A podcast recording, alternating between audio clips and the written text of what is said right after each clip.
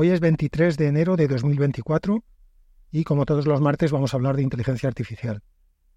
En el área de negocio tengo tres cosillas apuntadas de la última semana. La primera es que Samsung presentó finalmente el S24, que había anunciado que tendría funcionalidades de ya de inteligencia artificial. Y bueno, tampoco es para tirar cohetes lo que han presentado, es básicamente mm, edición de fotos, transcripción de voz a texto, asistencia a la escritura de mensajes, cosas que ya o bien habíamos visto en los chat GPTs de turno o incluso antes de los chat GPTs de turno. Eh, digamos que ninguna de las cosas que ha presentado abre un nuevo horizonte de posibilidades. Eh, la, funcionalidad que despertó así como más asombro es que permite traducir llamadas de voz en tiempo real. Puedes llamar por teléfono, pues, no sé, a un eh, pakistaní y en tiempo real tú hablas en tu idioma, el pakistaní habla en el suyo y cada uno escucha la traducción de lo que le está diciendo el otro, insisto, en tiempo real. Tiene mérito. A ver, la funcionalidad es, es, algo muy complejo y que realmente mm, te deja sorprendido cuando lo ves, pero la aplicación práctica de eso es que cuántas veces una persona, un usuario normal de teléfonos, eh, tiene que llamar a alguien que no habla el mismo idioma que él o que no habla un idioma común. probablemente no muchas veces. Entonces es la típica funcionalidad que te deja un poco con la boca abierta, pero que luego en la vida diaria no veo yo que vaya, que vaya a tener un, uso masivo. Pero bueno, en cualquier caso, eh, como digo, Samsung lo presentó. Una cosa curiosa es que toda la inteligencia artificial del S24 está montada sobre el, sobre el Gemini de Google.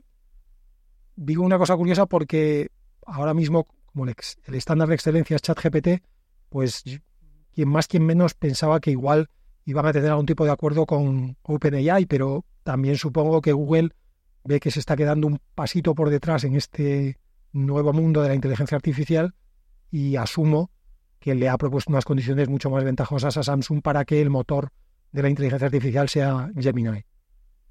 En fin, como digo, no ha sido como era de esperar, por otro lado, porque Samsung es muy de. Samsung es un poco como Apple en eso. Quiere ser un poco como Apple.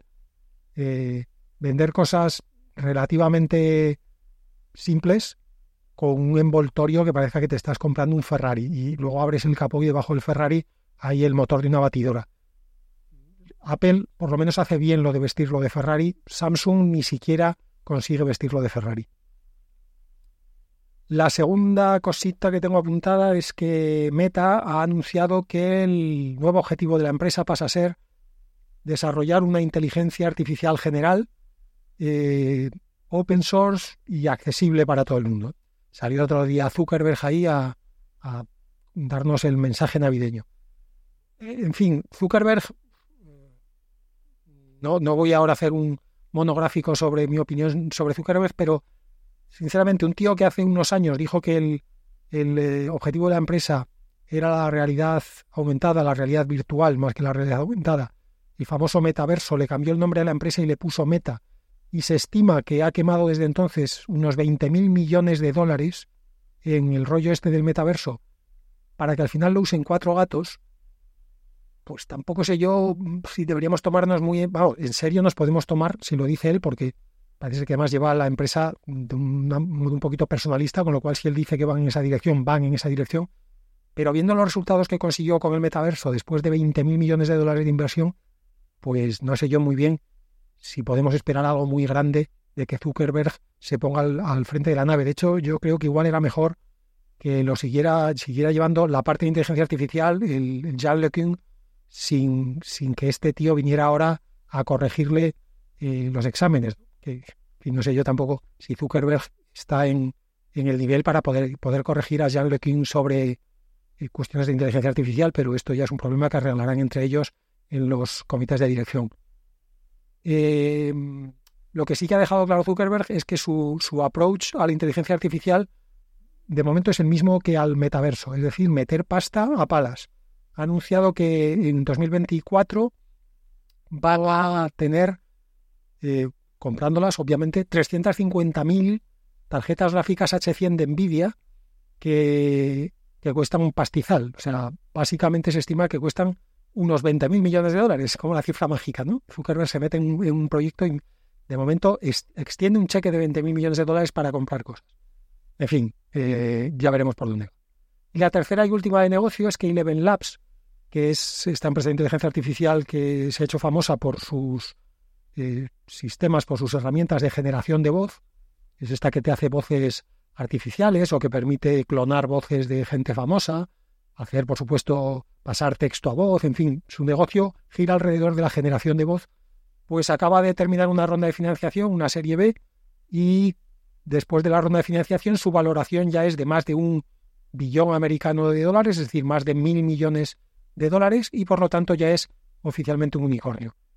Es un, va a venir un momento calentito para todas estas empresas, para Eleven Labs, por supuesto, pero para todas las que están en, en ese campo de la generación de voz, va a venir un momento calentito cuando se vayan aproximando cada vez más las elecciones de Estados Unidos, porque ya ha habido algún que otro incidente, uno de hecho esta semana con un mensaje supuestamente grabado por Biden, que al final no estaba grabado por Biden, estaba grabado con una voz generada por inteligencia artificial, que era igual que la de Biden.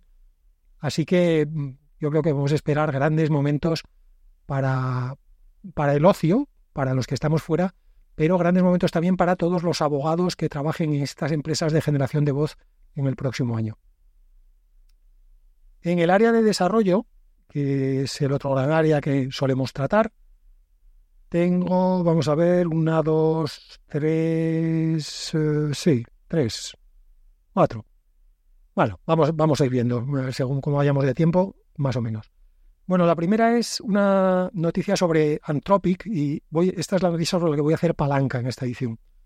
Anthropic, eh, Anthropic es una empresa de inteligencia artificial que montaron en su día algunos ex OpenAI en el momento en el que Microsoft entró a tomar control sobre, digamos, más efectivo sobre OpenAI. Es un grupo de, de empleados, pero vamos, empleados de alto nivel me refiero, que no les gustó que Microsoft entrara en OpenAI porque son de la rama un poquito catastrofista, ¿no? De que hay que controlar muy bien la, inteligencia artificial porque eh, nos va a llevar al apocalipsis y por lo tanto tiene que estar en manos de gente responsable, que en este caso son ellos mismos. Ellos deciden que ellos son los responsables y ellos van a ser los que controlen la inteligencia artificial para todos los demás que aparentemente no somos responsables. Tiene un approach entonces un poquito más filantrópico, un poquito más paternalista también. Eh, entre sus inversores está Amazon, pero no con un porcentaje tan grande como para tener el control. En fin, Voy a hablar de Anthropic porque ha presentado un paper esta semana, curioso, en el que eh, han intentado, han hecho dos cosas. Primero han creado un sistema malicioso de inteligencia artificial, eh, ahora, ahora hablamos de lo que quiere decir malicioso, y después han intentado, eh, por decirlo así, corregir al sistema malicioso para quitarle la parte malvada. Y no lo han conseguido. Con lo cual, en la conclusión del paper viene a ser que si alguien entrena un sistema de inteligencia artificial para que sea malo, el sistema artificial será malo, incluso aunque tú en las fases posteriores intentes corregir. Em, y esto, la, palanca que voy a hacer es para presentar un poquito mejor algo que, de lo que he ido hablando en episodios pasados, sobre cuáles son las fases eh, que, por las que pasa un, un LLM desde, digamos, desde su concepción teórica hasta que lo tienes funcionando y le puedes preguntar tonterías tú en tu ordenador. Básicamente hay tres grandes fases. La primera es la que se llama pre-training, eh, que realmente se, debería llamar training, porque no, no hay un pre-training y luego un training.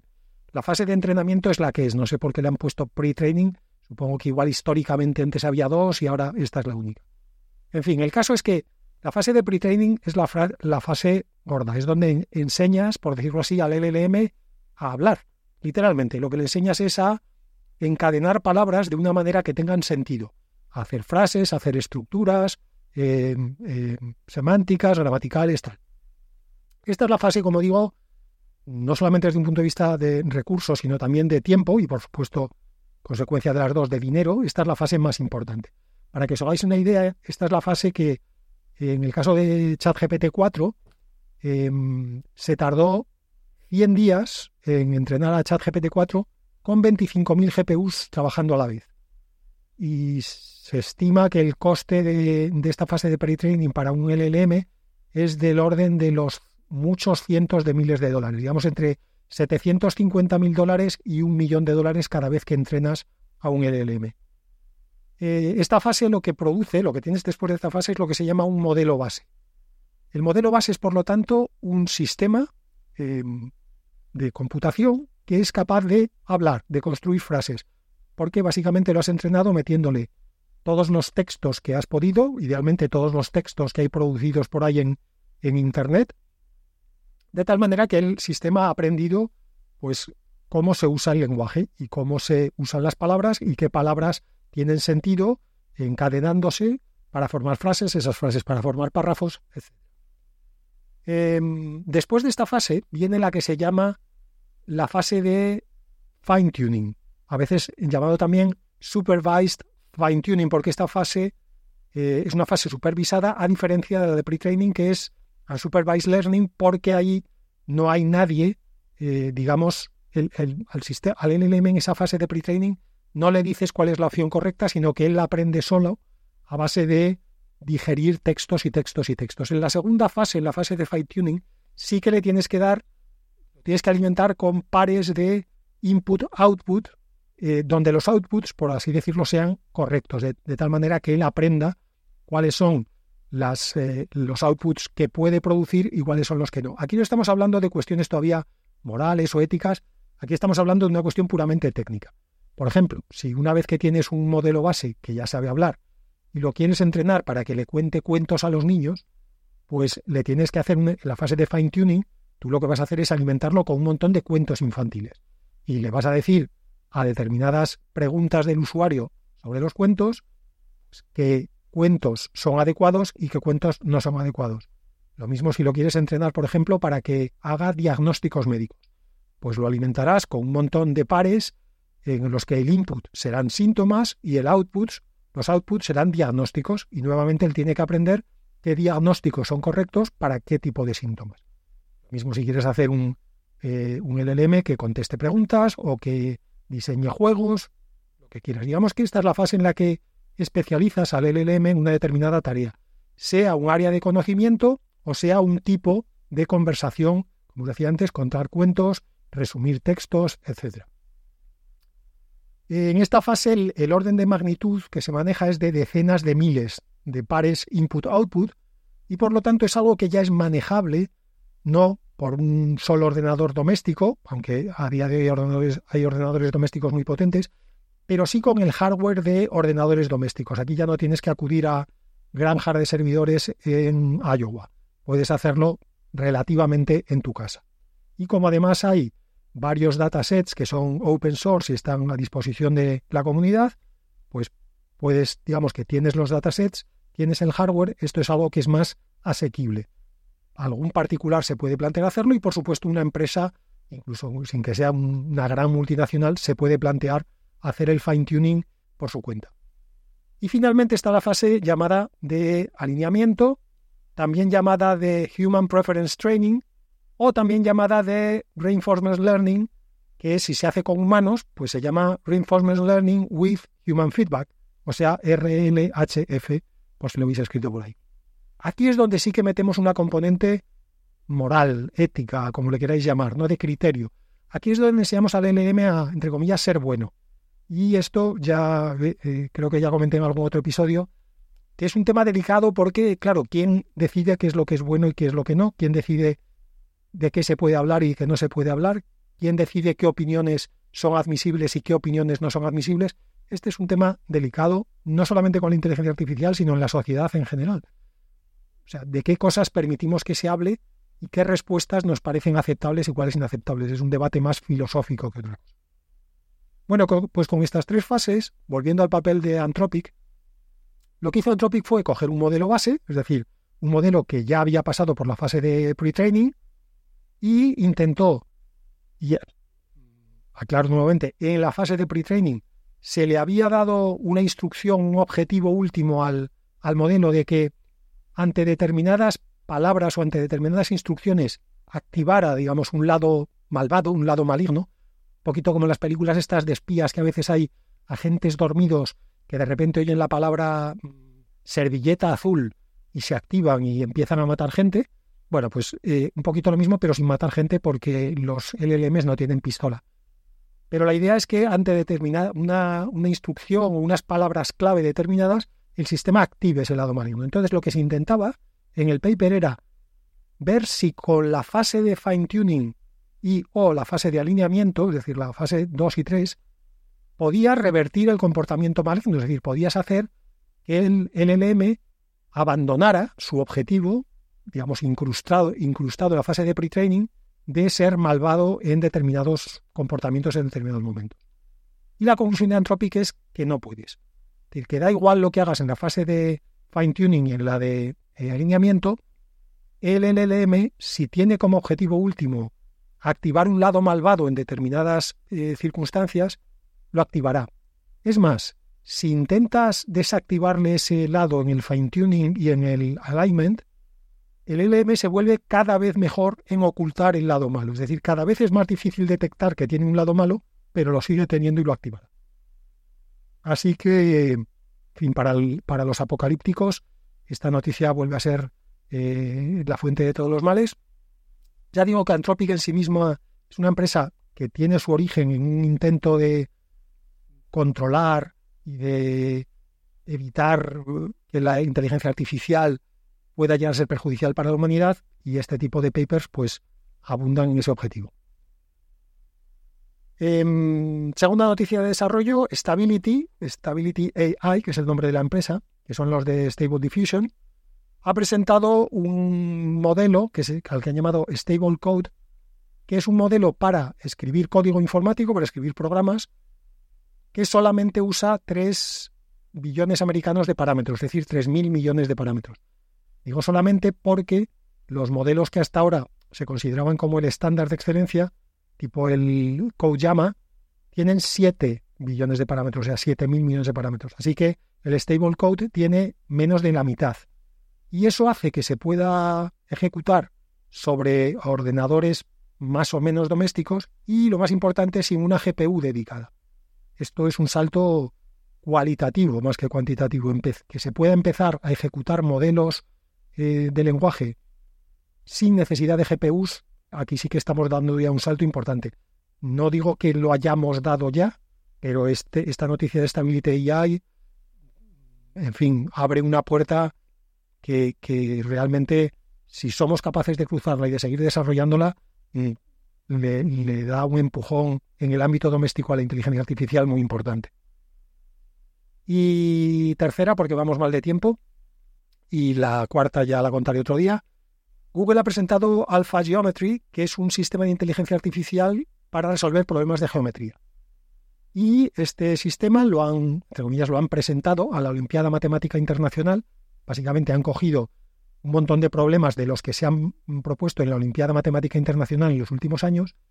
Y el Alpha Geometry ha sacado el nivel de medalla de oro de la Olimpiada. Es decir, ha contestado a 26 preguntas, ha contestado correctamente a 26 preguntas de 30, que es más o menos el nivel de preguntas correctas que tienen los ganadores de las Olimpiadas estas matemáticas, que para los que no estamos en el, en el rollo este de las Olimpiadas eh, matemáticas, este es un concurso que se hace entre estudiantes del nivel high school de Estados Unidos. O sea, podemos estar hablando de adolescentes y adolescentes y final de adolescencia que, en fin, no es obviamente como competir con un doctor en matemáticas, pero no está nada mal tampoco.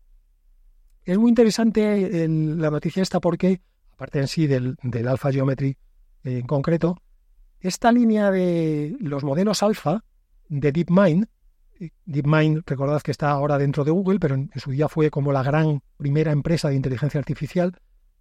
Eh, DeepMind fueron los que hicieron el famoso AlphaGo, el modelo aquel de inteligencia artificial que jugaba el juego de Go y que fue capaz de ganarle en 2016 al campeón mundial que se llamaba Lee Sedol. Esto me lo sé porque vi un documental muy interesante, por cierto, sobre aquel momento, sobre el enfrentamiento entre AlphaGo y Lee Sedol. Es un documental muy interesante, si podéis verlo, muy, muy interesante y entretenido en las dos cosas. A este modelo AlphaGo, que como digo jugaba a Go y consiguió ganar al campeón del mundo, le siguió una versión que llamaron AlphaGo Master, y después una que llamaron AlphaGo 0, que fue la primera versión que no se entrenó alimentándola con partidas previas de humanos, sino que lo que hizo es enfrentarse contra sí mismo. Es decir, pusieron a un AlphaGo 0 y a otro AlphaGo 0, supongo que a más de dos, pero bueno, por hacernos una idea más simple, y los pusieron a jugar a uno contra otro al Go. Y en 40 días consiguieron superar a todas las versiones anteriores de AlphaGo que había desarrollado DeepMind. Un pensamiento muy interesante que cuando, cuando comentaron este resultado en su día, el Demis Hassabis, que es uno de los cofundadores de DeepMind y ahora es CEO de DeepMind, dijo que AlphaGo 0 había sido capaz de barrer a las versiones anteriores justamente porque no se había entrenado con partidas de humanos y por lo tanto no estaba, citando sus palabras, limitado por eh, o constreñido, mejor dicho, por los límites del conocimiento humano. Y es una reflexión muy interesante. Eh, hasta ahora estamos entrenando siempre las inteligencias artificiales con conocimiento humano, con textos humanos, con partidas de Go humanas, con imágenes hechas por seres humanos. Hay un momento que ya pasó en, este modelo concreto del Go, en el que dejar de entrenarlos con, digamos, producciones humanas mejora el resultado porque los humanos tenemos mm, serios límites. Y si queremos que la inteligencia artificial crezca, en algún momento tenemos que dejar que crezcan entre ellas las inteligencias artificiales. Bueno, pues eh, esto tiene que ver el AlphaGo con el AlphaGeometry porque después de este eh, AlphaGo 0, en 2017 DeepMind ya presentó un modelo que se llamaba AlphaZero, sin el Go, porque era capaz de jugar a Go, a ajedrez y a un juego que yo no conozco que se llama Shogi. Bueno, pues AlphaZero en 24 días consiguió un nivel superior al de cualquier ser humano en los tres juegos a la vez, en Go, en ajedrez y en Shogi. Esta línea alfa es una línea diferente de trabajo de inteligencia artificial a la que estamos viendo ahora, mm, digamos que está liderando todas las noticias de este año, que es la inteligencia artificial generativa, los LLMs. Entonces, es interesante que de repente esta línea alfa haya resurgido con este alfa geometry, porque DeepMind quiere experimentar una cosa muy interesante, que es combinar los dos modelos. Usar la inteligencia generativa para que para darle un toque, digamos, de creatividad al, al sistema de inteligencia artificial y combinarlo con esta línea alfa, que lo que hace es seguir un modelo de razonamiento más estructurado, más determinista, por decirlo así. Y no sé, igual sale un, un repollo de esta combinación, pero es interesante ver qué va a pasar con esta mezcla de las, estas dos grandes líneas de investigación en inteligencia artificial. y para terminar, una pildorita de estas cortas, y es que el, el AIME, este, el, el, sistema de diagnósticos médicos de Google, del que os hablé también en algún otro episodio, las siglas AIME, que significa Articulate Medical Intelligence Explorer, es un LLM, como digo, especializado en diagnósticos médicos ya en otro, eh, en otro episodio os comenté que le había ganado un equipo de médicos humanos en el diagnóstico de enfermedades raras. Bueno, pues ahora ha vuelto a superar a otro grupo de médicos humanos en otra prueba.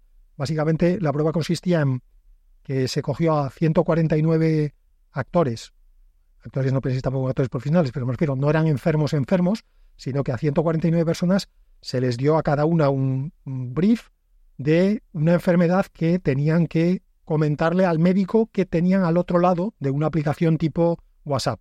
Tenían que interactuar con el médico a través de mensajes de texto. Los 149 actores pacientes no sabían si estaban hablando con un médico o si estaban hablando con AIME. Y básicamente pues tenían que hablarle como a un médico. Mire, doctor, me pasa esto, me duele aquí, me duele allá. Y el médico, insisto, en una aplicación de chat tipo WhatsApp, pues les iba haciendo preguntas. ¿Y este dolor hace cuánto te lo tiene? ¿Y lo nota más aquí o no nota más allá? ¿Tiene también dolor de cabeza? ¿Ha notado si tiene fiebre? Las típicas preguntas que te hace un médico. Insisto, algunos con un médico y algunos con AIME sin saber eh, cada paciente con quién estaba hablando. Bueno, pues eh, AIME superior, superó a los médicos en 28 de 32 parámetros técnicos, por decirlo así, 32 parámetros que medían la digamos, el performance médico y que estaban valorados a su vez por otros médicos. Insisto, ahí me ganó en 28 de 32 y superó en 24 de 26 eh, de los parámetros que eran valorados por los pacientes. Parámetros eh, pues del estilo, me he sentido bien atendido, he notado que tenía interés por mí, las preguntas que me hacía eran relevantes, etcétera, etcétera. Bueno, pues ahí también eh, AIME le ganó a los médicos. Eso ha sido todo por hoy. Hablamos otra vez el próximo martes.